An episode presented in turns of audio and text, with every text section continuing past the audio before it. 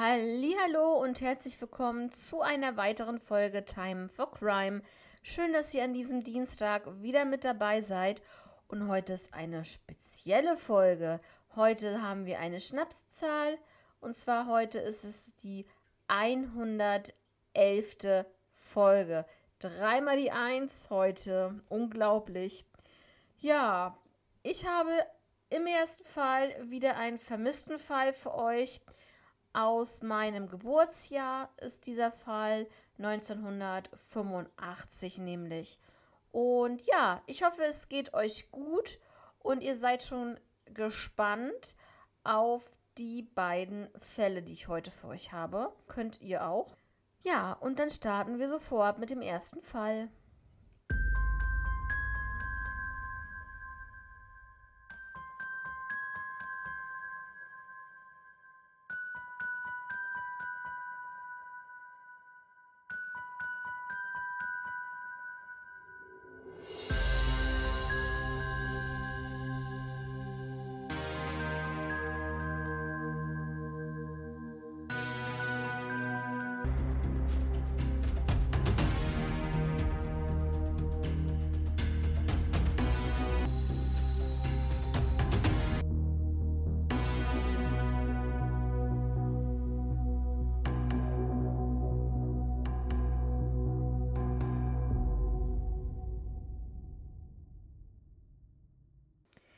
Ja, Leute. Und zwar geht es heute um den vermissten Fall von Lisa Stacy. Lisa heiratete Carl Stacy im August 1984 in Huntsville, Alabama. Ein Monat vor der Geburt der to gemeinsamen Tochter Tiffany Lynn. Das Paar zog dann nach Kansas City zusammen. Es entstanden im Laufe der Zeit arge Eheprobleme und Karl ging dann wieder zum Militär und zog nach Illinois. Ja, Lisa und die kleine Tiffany zogen in das Hope House, ein Unterschlupf für misshandelte Frauen. Ich weiß nicht jetzt, inwieweit äh, sie misshandelt wurden von Karl, aber Sie haben da Unterschlupf gefunden und das ist auf jeden Fall eine sehr, sehr gute Maßnahme. Lisa lernte dort John Edward Robinson Senior kennen. Der hat sich vorgestellt als John Osborne. Also es ist wirklich etwas kompliziert, aber ich nenne ihn jetzt einfach John, weil er hat sich ja so als John vorgestellt und heißt auch in, Wirklichkeit, in Wirklichkeit mit erstem Vornamen John. Also sonst kommen wir durcheinander. Also Lisa lernte einen John kennen. Anfang Januar 1985 checkten Lisa und Tiffany dann im Roadway Inn, also einem Motel, ein. Und diese Unterkunft arrangierte und bezahlte John. Ja, Lisas Schwägerin warnte sie auch noch vor ihm, weil sie ihn halt gerade kennenlernte und sie sollte halt auch äh, wegen der kleinen Tiffany etwas vorsichtiger sein. Am Abend des 8. Januar 1985 hat sich dann die Schwägerin um Tiffany gekümmert und zwei Tage später holte Lisa ihre Tochter dann dort wieder ab. Lisa und Tiffany stiegen, so sah das die äh, Schwägerin, in das Auto von John. Lisa ließ dort viele persönliche Gegenstände zurück bei der Schwägerin sowie auch ihren gelben Toyota Corolla. Der stand dann auch noch vor der Tür. Lisa rief bei ähm, Karls Mutter an, ja, wohl bemerkt, und sie war total hysterisch, meinte die Mutter.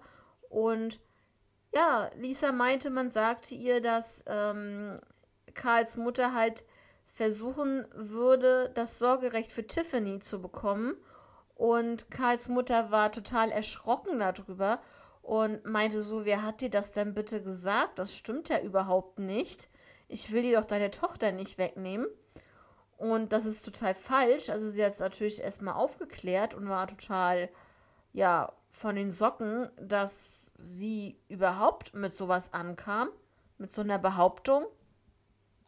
Und Leute, ich sage euch, das war ja noch nicht so schlimm. Jetzt kommt das Schlimmste. Lisa blieb am Telefon, redete noch weiter mit Karls Mutter und meinte auch, dass jemand möchte, dass Lisa vier leere Blätter unterschreibt. Und wenn jemand sowas sagt, dann ist das schon wirklich sehr, sehr gruselig. Ja, und Karls Mutter am anderen Ende meinte auch natürlich, um Gottes Willen, Lisa, egal was ist, du unterschreibst sowas nicht. Mach das nicht. Also sie hat sofort dafür eingesetzt, dass sie das bitte nichts zu tun hat. Irgendjemanden, der sie da zwingen sollte, da irgendwas zu unterschreiben, macht das bitte nicht. Aber ja, man weiß nicht, in welche Situation sie dann war in dem Moment. Ja, es ist ja korrekt und es ist ja auch richtig. Und das verstehe ich auch, dass Karls Mutter das gesagt hat zu ihr, weil das halt auch richtig ist. Aber es ist wirklich schwierig, wenn du vielleicht in einer Gefangenschaft bist und ja, sowas vorgelegt bekommst und dann heißt es so, ja, wenn du das nicht machst, bringe ich dich um. Aber man muss dann halt auch so weit denken, egal ob ich es jetzt mache oder nicht, der bringt mich sowieso um. Also in manchen Situationen, äh, wenn man in so einer Situation wäre, sag ich mal, dann kann ich mir schon vorstellen, dass man dann so denkt, ja, selbst wenn ich das machen würde, würde er mich ja trotzdem umbringen. Also es sei denn, man, naja, man denkt ja vielleicht nicht, wie soll ich das jetzt erklären, nicht nur negativ. Man denkt dann auch, ja, ich werde irgendwie rauskommen oder so. Man muss ja auch positiv denken. Das will ich jetzt eigentlich auch damit sagen, ja. Und ja, es ist auf jeden Fall sehr, sehr krasse Situation gewesen mit diesem Telefonat. Und Lisa beruhigte sich dann wieder am Telefon und sagte dann einfach nur, bitte kommen Sie herein. Und dann wird aufgelegt. Und das ist auch genauso gruselig die ganze Situation. Also noch, noch schlimmer. Das einzige Problem, was ich jetzt habe, ist, dass ich das genaue Datum nicht weiß, wann dieser Anruf von Lisa getätigt wurde. Ja, das weiß ich nicht. Denn an dem Tag, an dem Lisa ihre Tochter Tiffany bei der Schwägerin abgeholt hatte, also am 10. Januar, checkten die beiden dann aus dem Motel wieder aus und einen Tag später, am 11. Januar 1985, ging dann die Vermisstenanzeige ein. Das Zimmer wurde bezahlt mit einer Firmenkreditkarte von Equi 2. So heißt wohl die Firma. Äh, John wurde ausfindig gemacht. Also, ne, wie gesagt, John hat sie auch abgeholt. Sie sind ja auch in sein Auto gestiegen. Und sie sind davon ausgegangen, dass John auch der Letzte war, der äh, die beiden gesehen hat, wie auch immer. Und er wurde dann ausfindig gemacht aufgrund dieser Firmenkreditkarte, denn es kam heraus, dass ihm die Firma EQ2 gehörte. Lisas Schwager hat dann halt das Ganze auch herausgefunden und ist dann dorthin gefahren, um mit John zu sprechen. Und was halt wirklich sehr auffällig war, ist, dass John in diesem Gespräch aggressiver wurde. Von Minute zu Minute einfach aggressiver und er schmiss ihn dann auch raus. Und wie gesagt, das macht ja jemanden sehr verdächtig, wenn man so reagiert auf ähm, ja, spezielle Fragen über Lisa und Tiffany natürlich, klar. Die Ermittler fanden dann heraus, dass John vorbestraft war und er hatte dann unter anderem Geld unterschlagen von früheren Arbeitgebern und er hat dann auch äh, Wertpapierbetrug begangen und auch Unternehmervorräte, ähm, ja, hat er auch angekratzt, sagen wir mal so. Und ja, er hat auch das Ganze für eine illegale Babyvermittlung genutzt. Ja, also das war auch so ein Geschäftszweig, ein illegaler Geschäftszweig von ihm, dass er Babys vermittelt hat. Ja, aber es kommt nachher noch krasser. Also passt auf. Bis zum Schluss sage ich euch, das ist ein sehr, sehr krasser Fall. Die erste Version, die er der Polizei erzählte, Lisa hatte auf die Kinder einer Frau aufgepasst. Dieser Frau sagte Lisa angeblich, sie möchte keinen Kontakt mehr zu ihrer Familie und ist deswegen einfach weggegangen. Die zweite Version, die er dann auf einmal brachte, also John, ja, es geht ja um, hier um John, ist, dass äh, Lisa mit einem anderen Mann namens Bill nach Colorado gezogen äh, wäre. Es schaltete sich in diesem Fall auch das FBI ein und John, also es wird vermutet, dass John verantwortlich für das Verschwinden natürlich von Lisa und Tiffany ist, aber sie hatten keinerlei Beweise. Aber es kommt gleich wirklich zum Höhepunkt, sag ich euch. Es wird gleich richtig heftig werden. Lisas Familie und Angestellte aus, der, aus diesem Hope House erhielten mehrere abgetippte Briefe, angeblich von Lisa. Aber man, vermutet natürlich, dass die Briefe von John waren. Ist klar, völlig klar. Und jetzt kommen wir auch zu dem ihr könnt euch das sicherlich denken, zu dem Telefonat mit der Schwägerin. Denn dort hatte Lisa ja am Telefon gesagt, sie soll vier leere Blätter unterschreiben. So. Und es wurden diese vier Blätter mit der Unterschrift und einem abgetippten Brief obendran auf diesen Zetteln, logischerweise, an die Angestellten dieser, dieses Hobhauses geschickt und an die Familie. Also ganz ehrlich, ist das definitiv die Wahrheit. Und also es passt alles zusammen. Die Aussage von Lisa am Telefon, dann, dass die Briefe wirklich verschickt wurden mit ihrer Unterschrift. Also ja, es kommt natürlich alles so auf John drauf hinaus, ja. Das, muss ich euch sagen, kann kein Zufall sein, ja. Also es gab einen ähnlichen Fall mit John als Arbeitgeber und einer Frau mit diesem selben Schema. Ja, also John wurde 1987 in Kansas wegen Betrug und Diebstahl verurteilt. Bis 1990 er dann ähm, viele Schlaganfälle erlitt. Und 1991 wurde er dann aus dem Gefängnis entlassen und arbeitete in einem ähm, Mobilheim, in, in der Mobilheimbranche. Und ja, hat sich dort auch wieder einen schlechten Ruf aufgebaut.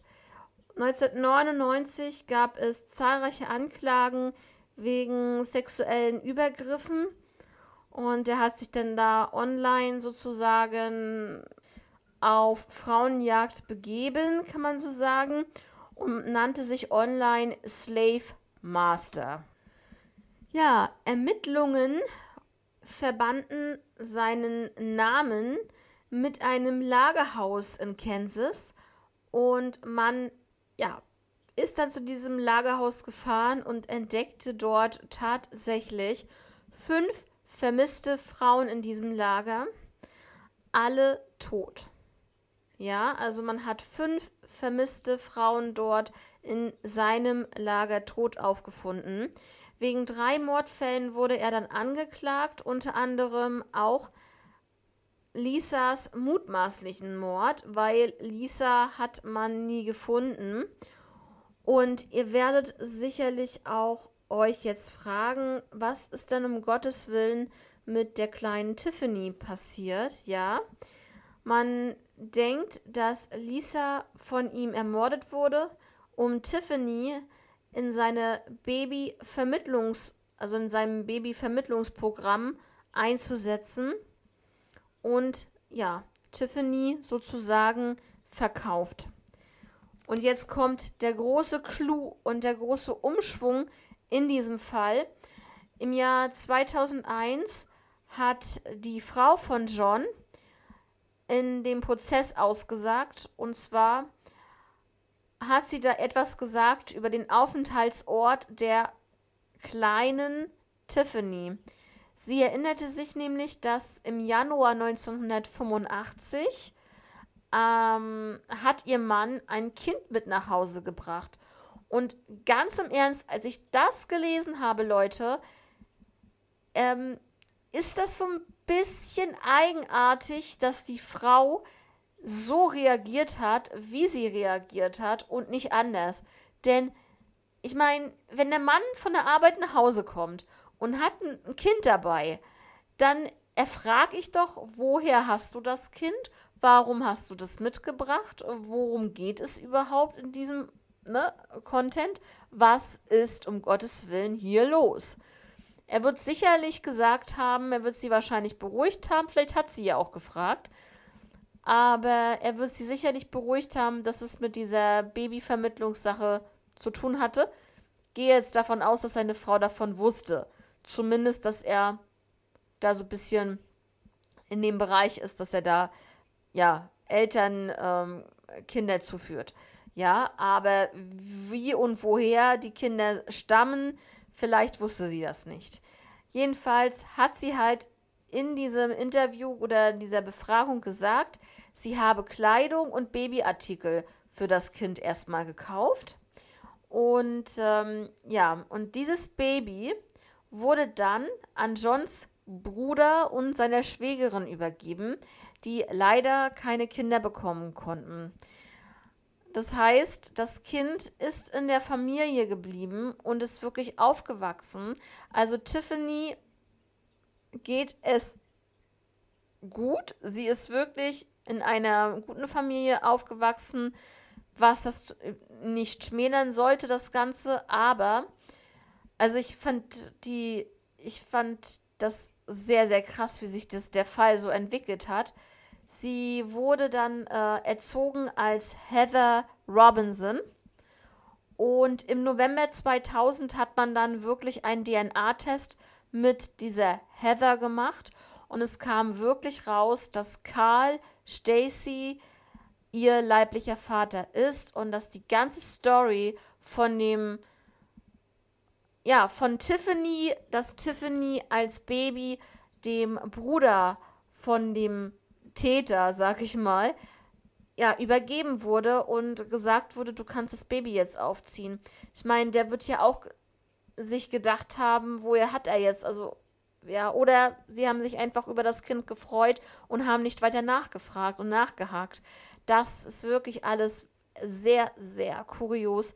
Also zumindest ein teilweise Happy End für Karl, für den Vater. Er hat seine Tochter wieder. Was natürlich jetzt rausgekommen ist, ob ähm, ja, Heather alias Tiffany zu ihrem leiblichen Vater jetzt Kontakt hat, das kann ich euch leider nicht sagen, weil wenn man das so spät erfährt, ja, wie soll ich sagen, dann kann es manchmal sein, also die Leute reagieren ja natürlich unterschiedlich. Das das ist ja ganz klar. Und ich denke, die einen reagieren so, um Gottes Willen, was ist hier passiert? Ich will nichts mit meinen Eltern zu tun haben. Ich möchte meine richtige Familie kennenlernen.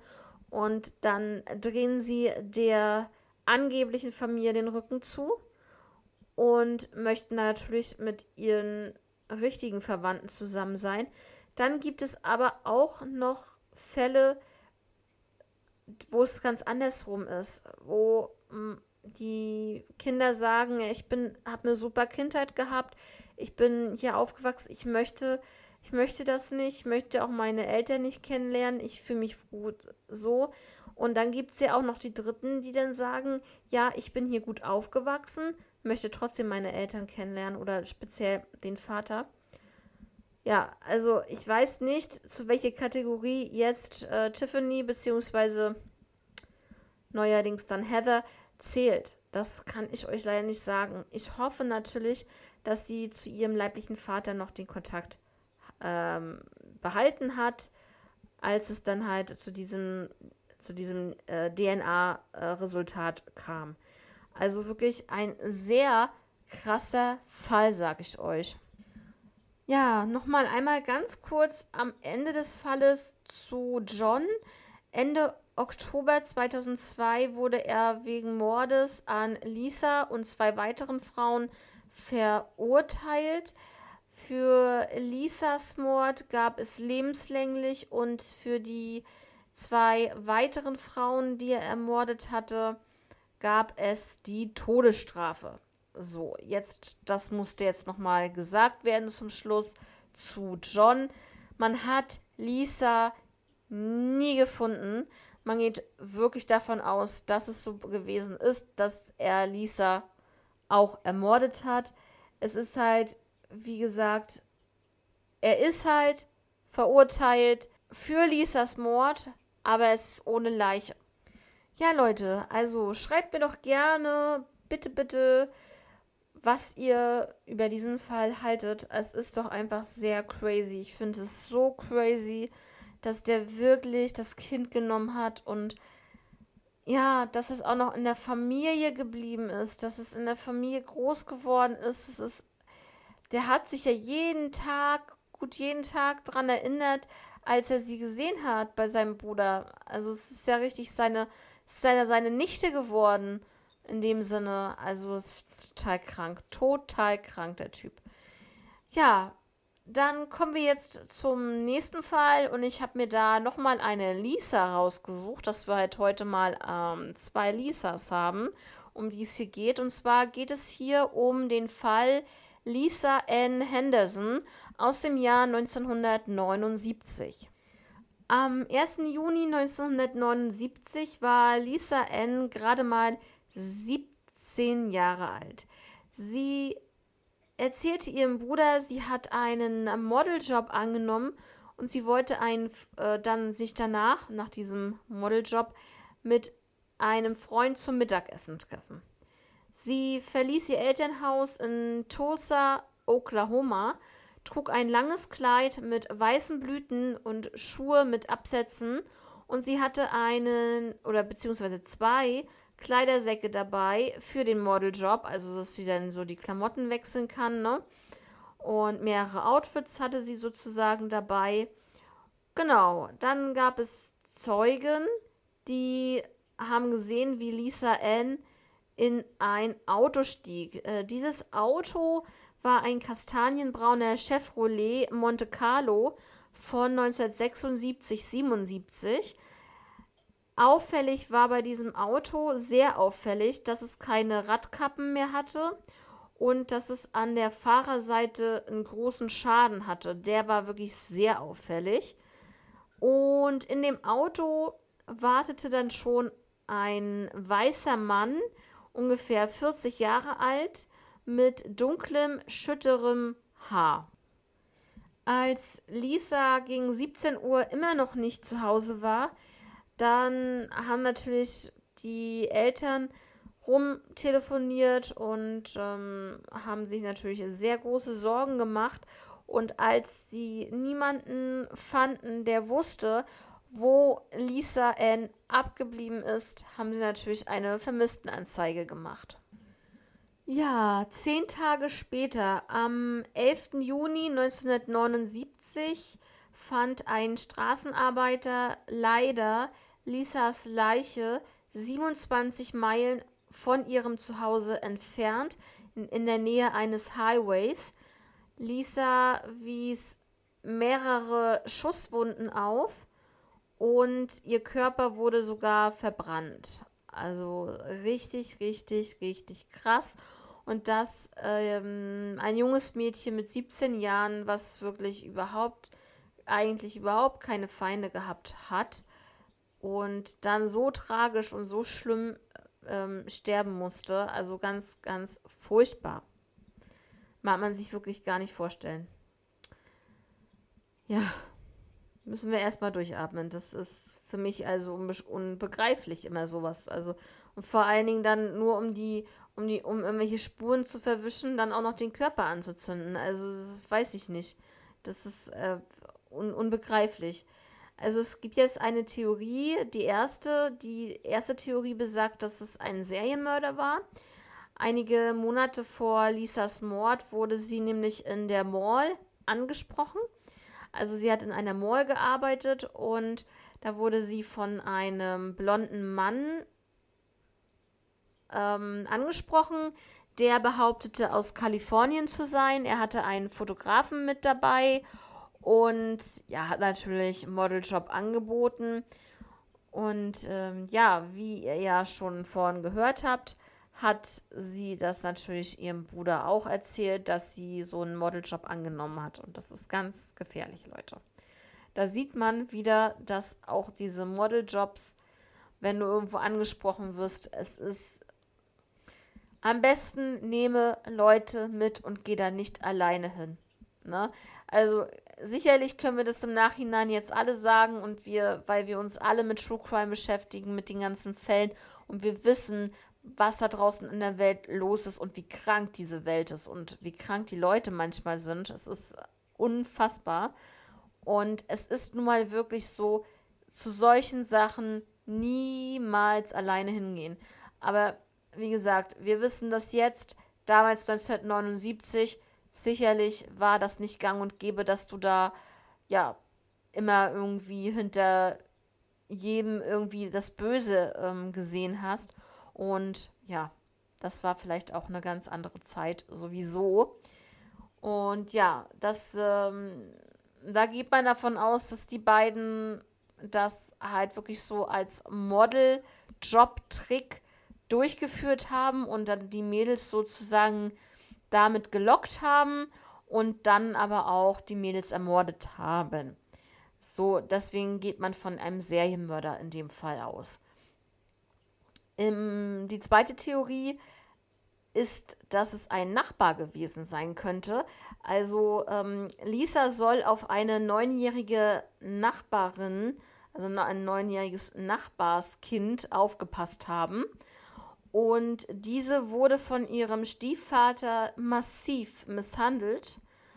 Und ja, wenn sie öfter auf sie aufgepasst hat, kann es natürlich sein, wenn sie da irgendwelche Flecken am Arm oder am Bein oder dann hatte sie vielleicht im Gesicht irgendeinen blauen Fleck oder so, ich weiß es ja nicht.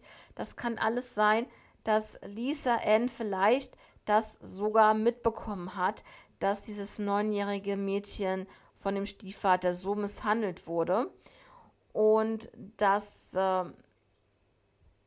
es deswegen vielleicht dazu kam, dass der Nachbar sie vielleicht wirklich beseitigen wollte. Sagen wir es einfach mal so.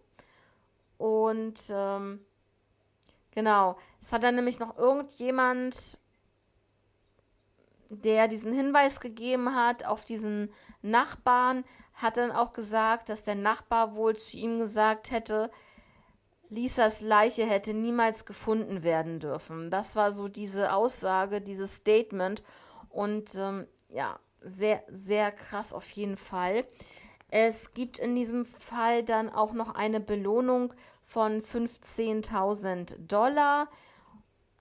Und ganz ehrlich, ich kann mir da echt beides vorstellen. Aber diese, diese Sache mit diesem Modeljob, ich muss euch ganz ehrlich sagen, das nimmt so einen roten Faden durch die ganze Sache. Das heißt, wenn sie schon auf Arbeit von zwei Leuten angesprochen wurde, diesen Modeljob zu machen, oder halt daran teilzunehmen, wie auch immer, dann zu ihrem Bruder sagt, sie hat einen Modeljob angenommen, dann ganz im Ernst, dann wird das auch bei diesen beiden Herren gewesen sein. Wo soll sie denn sonst auf einmal einen Modeljob herhaben? Also, ja, natürlich äh, ist im Hinterkopf noch der Nachbar, das ist ganz klar. Der hat auch ein starkes Motiv, ein sehr starkes Motiv, da irgendwie involviert zu sein. Aber ich denke doch eher dann an die erste Theorie. Was meint ihr? Welche Theorie ist für euch plausibler? Das ist äh, hier die Frage. Sind das die beiden Model Agents bzw. Fotograf, die sie angesprochen haben, dass die das ähm, alles getan haben? Oder war es der Nachbar? Einen, anderen, einen anderen kann ich mir jetzt in dem Moment auch wirklich nicht vorstellen. Aber äh, ja, ich bin gespannt auf euer Feedback dazu und was ihr dazu sagt. Und ähm, ja, da bin ich auch schon mit diesem Fall auch durch. Das war es dann auch schon für heute. Und ich äh, würde euch ähm, ja sehr gerne am Freitag zu, der, zu dem Halloween-Special auch wieder gerne hören, beziehungsweise mich freuen, wenn ihr wieder zuhört. Genau, eher so rum. Und genau, da gibt es am Freitag schon das Halloween-Special, weil wir ja, oder weil es ja halt kein, keine Folge am Montag gibt. Wenn Halloween ist, gibt es die schon im Vorfeld. Am Freitag könnt ihr gespannt sein, am 28. Da gibt es dann zwei Halloween-Fälle. Und äh, bis dahin wünsche ich euch jetzt erstmal eine angenehme Woche. Vielen Dank fürs Zuhören. Passt alle auf euch auf und wir hören uns zum Halloween-Special am Freitag wieder. Bis dann. Ciao.